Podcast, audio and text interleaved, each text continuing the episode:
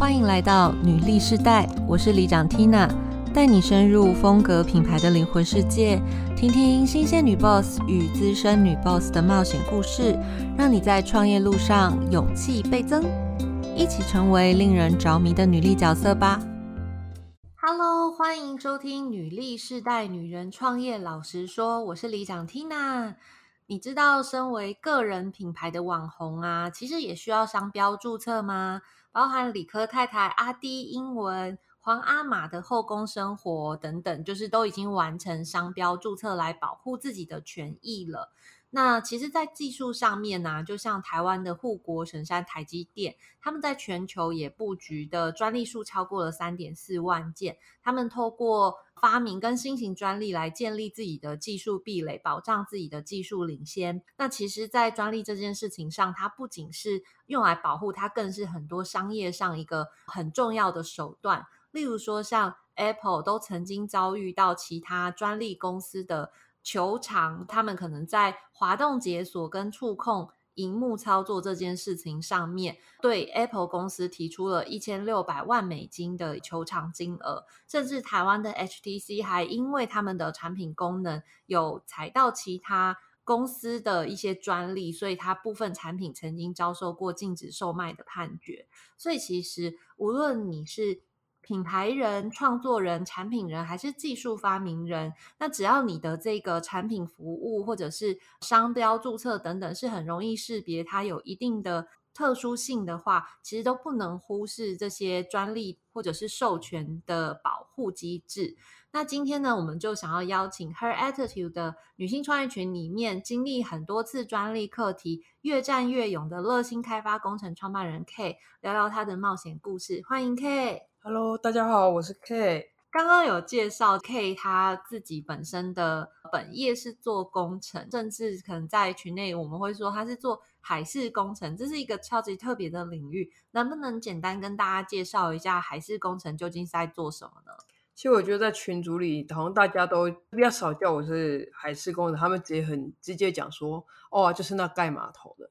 所以其实海事工程主要对我们来讲，其实海事工程领域是蛮广的。在我们公司主要就盖码头这件事，然后油气产业的话就有游艇码头。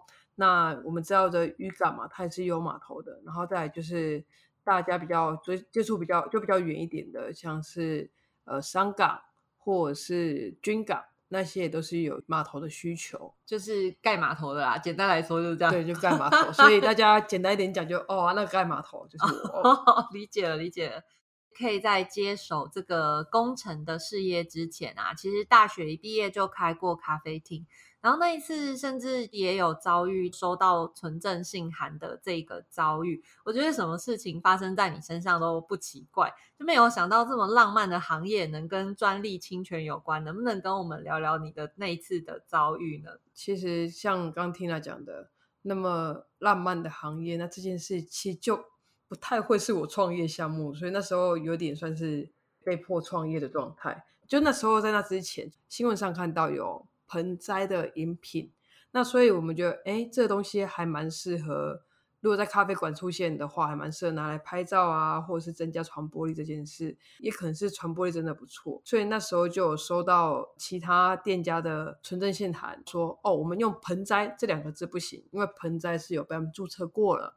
然后再就因为我们外观也长得跟盆栽蛮像的，在他们也有申请的结构上面的新型专利。所以就说哦，这你们不可以使用哦。然后如果你们没有得到我们的专利授权的话，这些都不可以哦，我们会告你哦。类似这种状况哦。所以当时这个盆栽咖啡的饮品算是你们店里面的一个热门产品，就对了。小朋友或小女生来就好拍照啊。可是我觉得我们咖啡比较好喝哦，所以其实主打还是咖啡好喝。对，所以那 时候就新闻上呃有些记者打来问我说啊，这件事你有看法？啊，就就不要做啊，不然的，反正我觉得咖啡比较好喝。你们后来有因此拿掉这个品相吗？没有，因为其他店家跟我讲说，你不用理他。然后我说，哦，好啊，那我不要理他好了。怎么那么奇特？所以其实有一个专利，其实还不一定能够有这个主张权益的效果，就对了。对，如果当初在那时候发生的这个事件，就专利这个事件，以我现在看的话，其实。可以分很多层面来讨论。像我讲的，我是在就是他申请之前，其实我就在海外或者在别的地方看过这个商品的。那其实它并不具有创新的性存在或者创造性存在，所以它并不是一个他自己的发明。那他的发明也是一个新型的专利，而不是发明专利。我们在申请的时候，其实有分几个部分，新型专利是最好申请到的。他要警告别人，其实是会有难度的。我我跟一些专利师沟通过，然后他们说，其实很多人在国外看到不错商品，那台湾都还没有，也还没有被看到的时候。他们就会把这个商品先拿回台湾，先申请专利，炒一波热度，商品整个大卖，别人只要一模仿他，他就跟人家耗官司。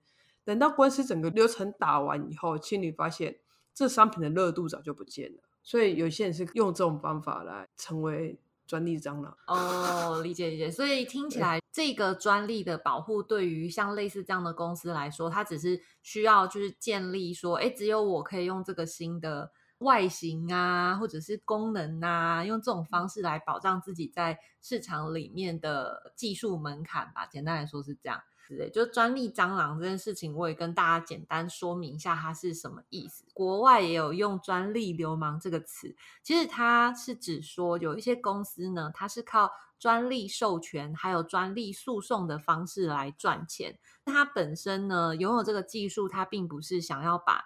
这个产品很好的做出来给消费者运用，而只是它是透过占领某些技术的一部分或小领域，然后只要你有踩到的话，它就会寄这个信函来索取这些授权费用啊，或者是告你侵权。刚刚听起来。盆栽咖啡这个事情也有一点接近。如果是这样的话，要不然你先给我一个授权费用好了，这样你就可以继续卖这个产品。我觉得可能在很多新创的朋友第一次接触到这种事情，可能第一时间是会被吓到的。对，所以我要告诉大家解法。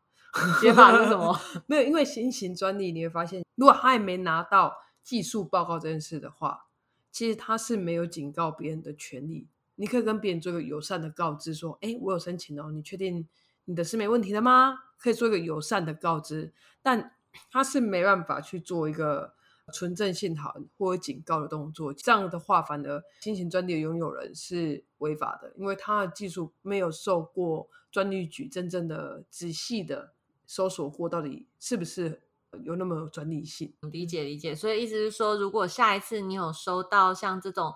被新型专利所有人通知说你有可能侵权的情况下，你可以检视一下，然后也可以去了解一下，它是不是已经被专利局判定取得过技术创新的研究，对吗？嗯，技术报告，技术报告。OK，在那么离奇的盆栽咖啡事件之后啊，那你是又怎么样因缘际会会回到工程领域？因为我知道。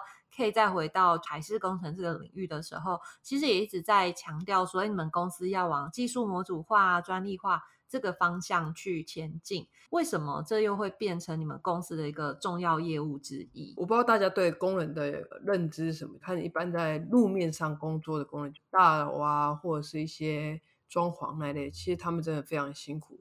可以看到很多工人在太阳下，其实是。就真的蛮热的，然后又蛮劳力的工作。可是，在码头工程，你必须想象它是两颗太阳，因为天上一颗，水里又反射回一颗，所以其实是真的非常累。那我相信大家也都有去海边玩过，你一摸到海以后，整个黏黏的，要被盐分给吸干那种感觉，其实非常不舒服的。其实我们公司的员工们遇到会是比较多这种状况。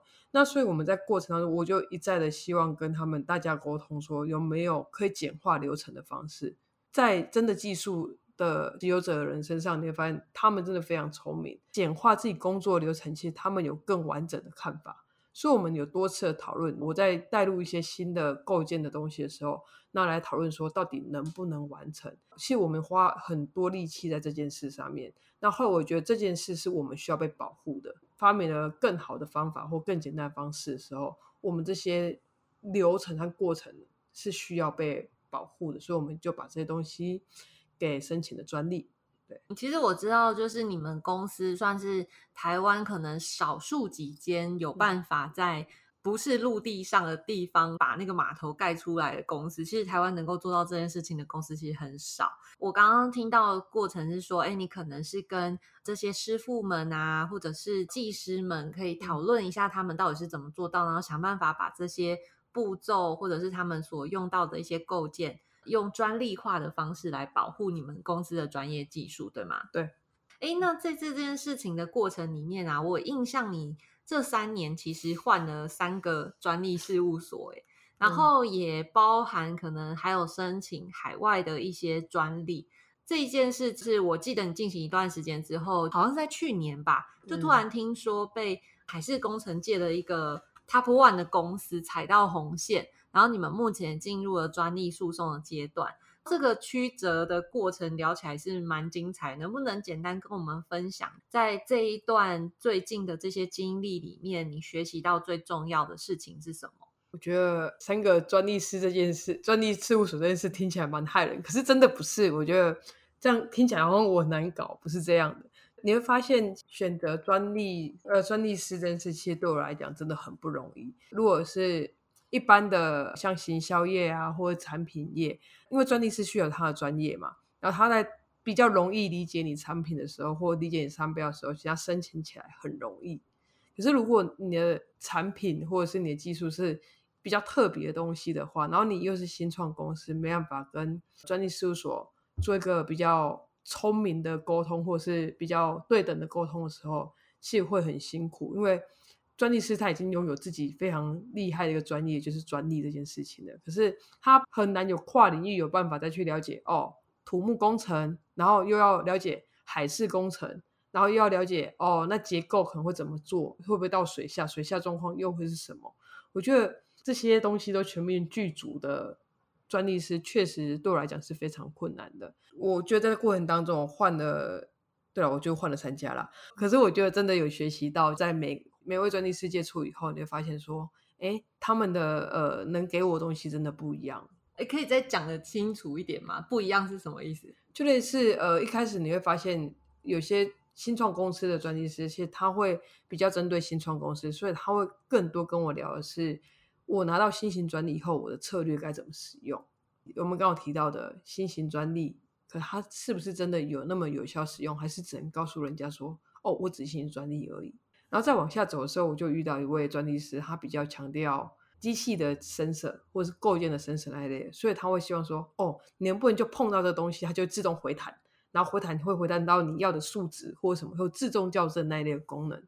那可是在在海边就不耐用啊，因为它有电子的东西，海水的状况其实很不耐用。所以我们就这样慢慢换换到现在，我觉得现在的专利师蛮符合我们公司的需求。理解理解，就是因为专利是一个很，它需要跨领域的知识啊，尤其是像你们真的是想要申请在某一个特定产业领域里面的某一部分特定的技术，比如说你说是海事工程领域里面的结构技术，这就是大领域里面的小领域，然后再加上它又要想办法把你的 idea 想办法转成这些智慧财产局听得懂的语言，对对，就很难，对，真的很不容易。我知道，在很多新创公司啊，在申请专利有几个呃目的吧。很多公司是因为可能他自己的，比如说品牌名称啊，或者是 logo 啊，这种是他申请一个专利保护，以至于说自己的品牌未来在市面上比较不容易被别人仿冒。那这种的话，它保护可能相对的就。比较容易做这一块的专利师就多一些，那或者是说你可能在前期的时候有一些比其他人多一点点技术门槛的小创新，然后很多人也会把它拿来做一个专利的申请，去做政府的一些研发补助计划等等。其实专利是有很多不同的策略。这一次听起来你们的专利是这个专利师应该是做的蛮不错，所以。你们甚至进入到了诉讼阶段的时候，其实要写的很严谨，对吗？对，就是你会发现，哦，原来要讲这个。好，那个，因为我一直在避免那个诉讼阶段这一关捞这题目。OK，好，那这我可以讲，就是你会发现呢，如果一开始你写东西，就我们在选专利师的时候，你发现一开始如果你策略不对，然后延续到后来你进入诉讼阶段的时候，你要加东西或者减一点东西。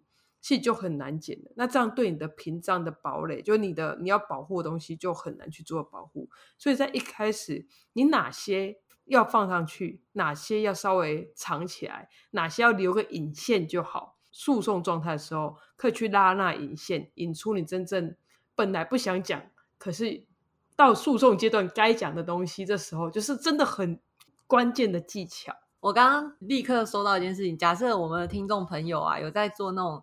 结构、土木相关的，如果有遇到相关的问题，请你那个来信，要 留言。听起来这个专利师非常的厉害。那这样听起来，如果真的是属于技术领域的创新，要找到合适的专利律师，其实是蛮不容易的。那如果说可能新创公司、新创伙伴真的对于专利这个领域不是很熟悉的话，那他要怎么样能够挑选到合适的专利师来合作？经历了这些事件以后啊，你又是怎么看待技术专利化对于你们公司的一个价值？先回答第一个嘛，就是怎么找到适合的专利师这件事嘛。那我觉得这件事其实我必须为专利师讲一个话，就是其实，在新创公司里面，你会发现说，新创公司的专业并不是专利这件事情，所以我们必须很真的很坦白的讲，就是我们的专利知识真的差专利师太远。可是这样专利师其实非常不好沟通，所以我知道很多专利师是喜欢跟大公司的专利的人员对接，因为他们在同一个水平线上，其实沟通起来非常轻松，这是真的实话。所以我觉得专利师也蛮辛苦的啦。再就是专利师要跟我们怎么如何找到一个比较适合专利师，我觉得真的要看专利师有没有这个耐心的，因为可能你表达一件事情丢过去以后。你要确认他是不是真的收到一样东西，所以你们会花非常非常多的时间，一次一次的讨论。你要先知道这专利师愿不愿意跟你讨论那么多次。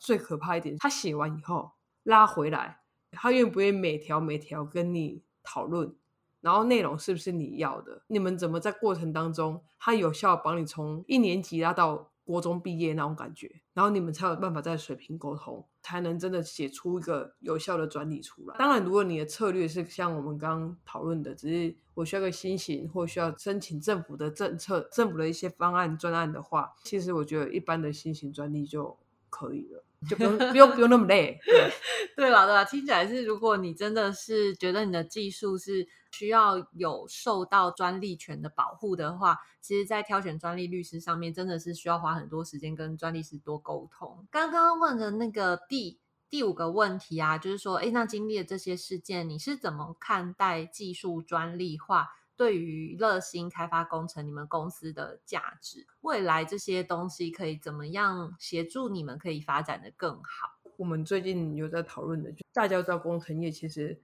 很多已经非常非常多的大公司了，那其实我们的路啊，或者整个策略其实都已经被踩满，就算不是终点到终点这件事被踩满，而且连过程的路都被踩满了，所以你要从这个旧有的。商业模式或者旧有的模式，去找到新的策略，就做的突出，其实是不容易的。我就会从别的方式或别的角度切入，看还有没有其他机会，能在这个发展上面有更好的成绩出来。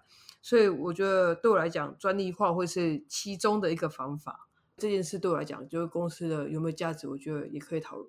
海事工程这个领域里面有很多大公司，它以规模化的方式占领了某些领域。那你们想要用技术这件事情来做一个突围就对了。对，没错。OK。然后我在这最后面啊，有一个跟你个性有关的小问题。他自己其实是一个很谦虚的人啊，所以他每次都会说：“哎，我都不知道自己的特长是什么啊。”在我刚刚听起来，在这个过程里面，其实你遇到很多。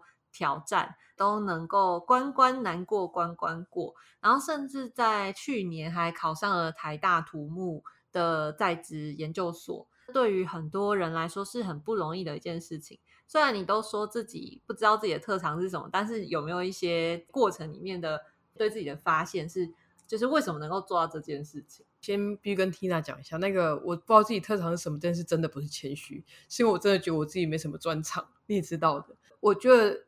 能关关过这件事，还是在人格特质这件事不前吧？我觉得我就是一个永远都会把自己逼死的状态。讲一个例子好，我们前阵子有跟学校合作一个专案，我想要把我们的一些锈蚀的事情处理掉，就优化啦，不能说处理掉。所以我们有做一些水下摄影啊，去拍摄那个试片，就测试试片的呃状况。我买了 GoPro，然后也有做一些设备。我们遇到问题就 GoPro 一下水，我手机就不能操作 GoPro 了，它整个就是没办法操作，然后没办法有一个好的影像呈现。到后来上来的呃照片和影像几乎不能用比较多。就这一次我终于好好的面对这个问题以后，我就开始国外找一些资料啊，或者是其他的地方找一些资料。最近我用线材的方式把这个问题给解决了，所以我现在的照片啊和影像的输出会比较好一点的。是不断的想办法解决问题，找资料解决问题。对啊，所以这就变成我唯一的功能，你知道吗？因为我觉得解决问题 是一个非常必备的能力，当老板真的是必备能力。在你发展这个公司的过程里面，你基本上百分之九十五的问题你都是之前从来没有遇到过的，都是遇到了才会想办法解决。对，可我必须强调，我本来是财经系的，然后现在读土木系，完全跟那个 GoPro 那种电子产业完全是没有关系的。没关系，以后你就是越来越全能，这样以后说不定你们还会往那个电子领域发展。就再过几年，我就会做半导体了，知道吗？没有啦，都是因缘聚会的累积啦。那在这里，我就是想要，就是有一个结论小结的话，我想问问你说，就是我们的这一集的题目啊，是呃，好想法究竟值多少钱？可以对这件事情怎么看？就不值钱啊。哦，真的吗？对啊，因为如果你没有做出任何行动，然后也没做出任何的主动一点的事情的话，我觉得是他永远在那想，你知道吗？就永远没办法落实下来。只要不落实下来，你就是没有机会变现。我知道有很多好朋友们呢，尤其是还没有创业好朋友们，他们很常会说：“诶，那个 idea 我之前就已经想过了。”但其实最大的难题是，你想这些 idea 怎么样把它实现出来，其实才是。在创业过程里面最不容易的一个问题，对啊，因为刚刚听到刚刚讲的话，我有一个认识一个老北北，他说在二十年前或三十年前就已经想过卡式瓦斯炉这件事了，可是人家都已经做出来了，很多小朋友都会用，他还是什么都没做，所以那还是他三十年前的想法，这一点帮助都没有。你现在也许真的有一个很棒的 idea，但是就让我们一起在这个过程里面用。最小 MVP 的方式去测试，看看你这个 idea 到底能不能执行，可能才是最重要的。快去做，快去做，没错。非常感谢你聆听到这里，欢迎你追踪订阅我们的频道。如果你喜欢这期节目，热心开发 K 的分享，也请留言加五星好评。你的鼓励就是我的最大动力哟。那也请推荐给你身边的好朋友，与我们一起在空中相会。那我会分享在女性在创业路上所经历的酸甜苦辣，让你搞懂比努力更重要的真能力，一起梦想变现。记得追踪订阅我们哦，拜拜。